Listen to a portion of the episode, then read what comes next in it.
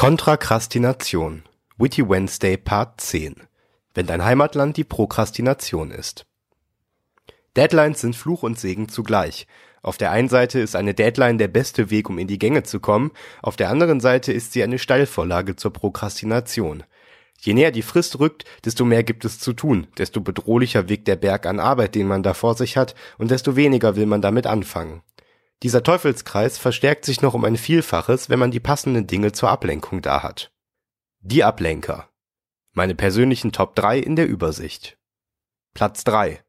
Weirde Dinge, die auf meinem Schreibtisch liegen. Prokrastination macht unglaublich kreativ. Wenn Material zur Zerstreuung fehlt, wirkt plötzlich der letzte Mist auf dem Schreibtisch unglaublich interessant. Dann baue ich halt ein Visitenkartenhaus oder tackere ein Metallmuster in Notizzettel. Meine bisher größte Errungenschaft, eine Armbrust, mit der man Pins auf die Pinnwand schießen kann. MacGyver wäre stolz gewesen. Platz 2. Hausarbeit. Ich weiß, es klingt komisch. Im Alltag gibt es wenig, was mich mehr nervt als anfallende Hausarbeit.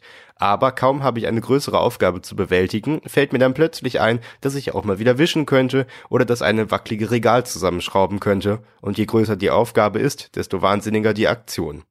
Solltet ihr also planen, ein Haus zu bauen, gebt mir eine wichtige Aufgabe, ruft mich dann an und bittet mich beim Bau zu helfen. Das Haus wird in zwei Tagen fertig. Warum verrate ich euch das? Platz 1. Das Handy. Der ungeschlagene Favorit. Wer kennt das nicht? Großspurige Sätze wie heute wird früh geschlafen in den Raum zu werfen, dann um 21 Uhr im Bett noch schnell den Handywecker stellen wollen und plötzlich ist es 3 Uhr nachts und man guckt eine Dokumentation über das Paarungsverhalten von Zierfischen bei YouTube, während man bei Facebook den Persönlichkeitstest welches Satzzeichen wärst du beantwortet. Unnötiger Mist, den niemand bra Moment. Ich bin ein Gedankenstrich. Was hilft?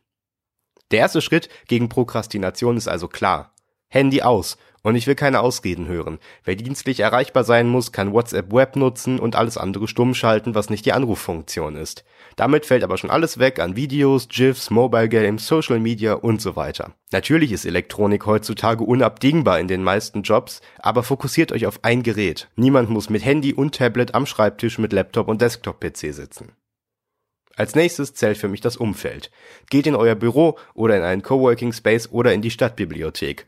Hauptsache, das Umfeld ist zum Arbeiten gemacht. In produktiven Umfeldern ist man automatisch auch produktiv. Zum einen, weil der Raum eine klare Funktion hat und sich für die meisten anderen Funktionen nicht eignet.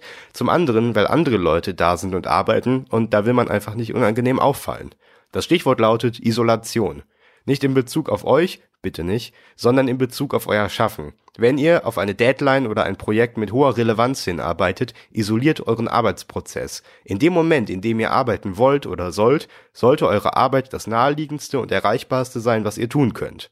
Und jetzt hört auf, Podcasts im Internet zu hören und geht an die Arbeit. Stay witty.